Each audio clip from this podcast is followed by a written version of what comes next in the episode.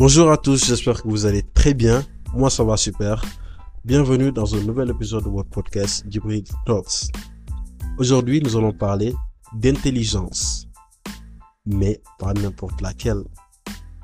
Nous allons parler d'intelligence émotionnelle. Nous entendons beaucoup parler d'intelligence financière ou encore d'intelligence artificielle. Mais qu'est-ce que c'est l'intelligence émotionnelle? C'est ce que nous allons découvrir aujourd'hui. À quoi ça sert et quelle est son utilité dans le monde des affaires? Votre épisode, c'est juste après le générique.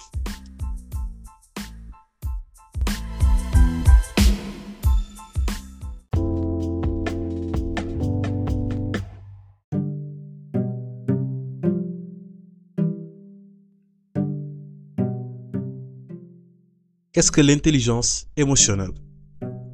La définition de l'intelligence émotionnelle peut sembler assez surprenante car le concept mêle deux notions que l'on a l'habitude de séparer. On y trouve d'un côté le mot intelligence qui désigne la capacité de raisonnement et d'analyse et de l'autre côté le mot émotion qui désigne la réaction ou les réactions primaires difficilement contrôlables survenant à la suite d'un événement ou dans certaines situations. Ça peut se manifester comme de la joie, de la colère, de la tristesse ou encore de la peur. L'intelligence émotionnelle représente ainsi la capacité qu'ont certaines personnes à reconnaître, comprendre et à réguler leurs émotions propres, à décoder les émotions des autres afin de prendre des décisions et de réagir en fonction d'elles. Lorsqu'on nous dit que des personnes sont rusées, et qu'on ajoute qu'ils ont un désordre dans leur vie personnelle ou qu'ils ont des fortunes, mais qui sont quand même tristes et perdus, on fait plus souvent allusion à ce qu'on leur définit comme l'intelligence émotionnelle. À quoi l'intelligence émotionnelle sert-elle vraiment? Dans la vie, euh, peu importe ce qu'on veut faire, peu importe ce que l'on désire accomplir, vous aurez toujours affaire aux humains. Et être intelligent à l'école ne suffit pas du tout pour savoir comment contrôler les humains. Votre réussite, votre progrès et votre autonomisation dépend aussi des personnes qui vous entourent. Et les personnes ne se préoccupent pas de vos capacités cérébrales, de tout ce que vous avez comme diplôme, non. Tout ce qui les intéresse, c'est souvent comment ils se sentent autour de vous. Si les gens autour de vous ne sont pas à l'aise, il sera difficile de progresser. Même si vous avez les idées les plus folles, si vous avez les finances, car même pour être financé, il faut que les gens, les investisseurs se sentent bien avec vous. En plus d'accepter votre projet entrepreneurial. Donc l'intelligence émotionnelle, c'est savoir comment gérer les émotions des autres, comment les gens se sentent autour de vous, en votre présence comme en votre absence, comprendre dans quelle situation émotionnelle ils sont quand ils sont confrontés à vous et aussi comprendre où vous êtes sur le plan émotionnel. L'intelligence émotionnelle est donc très importante et peut apporter une réelle différence dans les affaires car nos décisions sont très souvent guidées par nos émotions. Ainsi, comprendre nos émotions est crucial pour mieux appréhender nos comportements et nos décisions face à certaines situations. Donc il est important de savoir s'adapter aux gens selon leurs problèmes et leur niveau de difficulté. L'intelligence, c'est aussi s'ajuster face aux problèmes auxquels on est confronté. Pour ceux qui ont connaissance ou ont déjà entendu parler de neuroplasticité, souvent, c'est la capacité à notre cerveau de changer de forme sur le plan physique suite à une influence externe. Par exemple, lorsque vous apprenez quelque chose de nouveau, comme jouer à la guitare, ou vous développez une nouvelle compétence, le cerveau peut changer de forme et être influencé par l'environnement. Malheureusement, l'intelligence classique ou encore le quotient intellectuel, QI, est quelque chose d'assez subjectif qui ne prend pas en compte notre capacité à entrer en relation avec les autres, chose que l'on aura à faire pendant toute notre vie. Il est donc important de développer cette capacité qui consiste à remettre en question, à se remettre en question et ne plus prendre les choses à cœur et ne plus être affecté par des mauvaises paroles et actions des gens vis-à-vis de vous.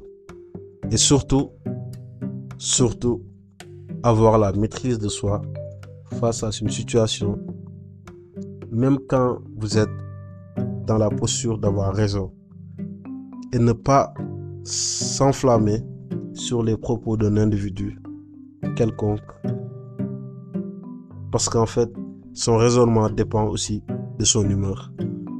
Que ce soit votre client, votre collaborateur, votre conjoint ou votre enfant.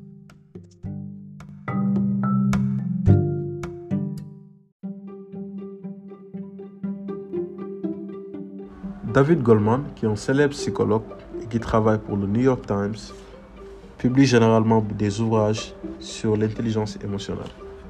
Pour lui, afin d'augmenter son intelligence émotionnelle, il est important de s'appuyer sur quatre points, que sont la conscience de soi, la gestion de soi, la conscience sociale et enfin la gestion des relations.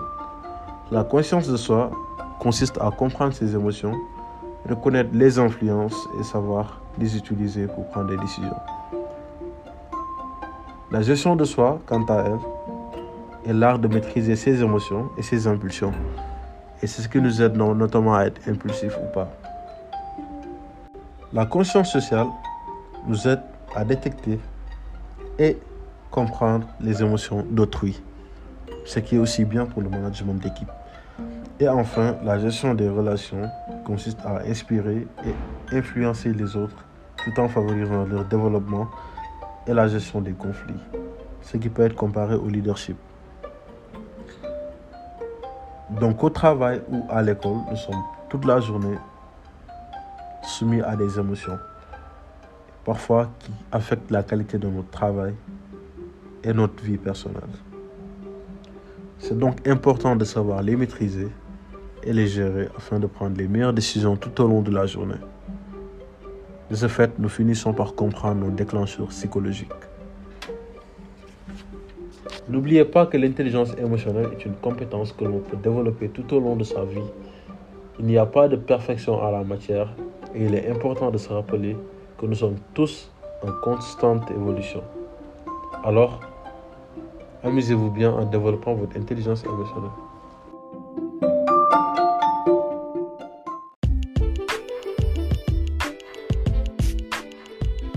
En définitive, c'est important de démontrer de l'empathie envers nos collègues et amis lorsque ceux-ci ne se sentent pas bien.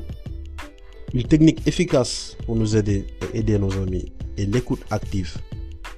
Cette technique propose la méthode du reflet, c'est-à-dire que lorsque la personne émet un message indiquant qu'elle a un problème, nous devons refléter l'essentiel de ce message. Et ensuite, la personne nous confirme ou clarifie cette perception. C'est une technique également utilisée dans le design thinking qui aide beaucoup d'entrepreneurs à avoir des idées de projets, etc.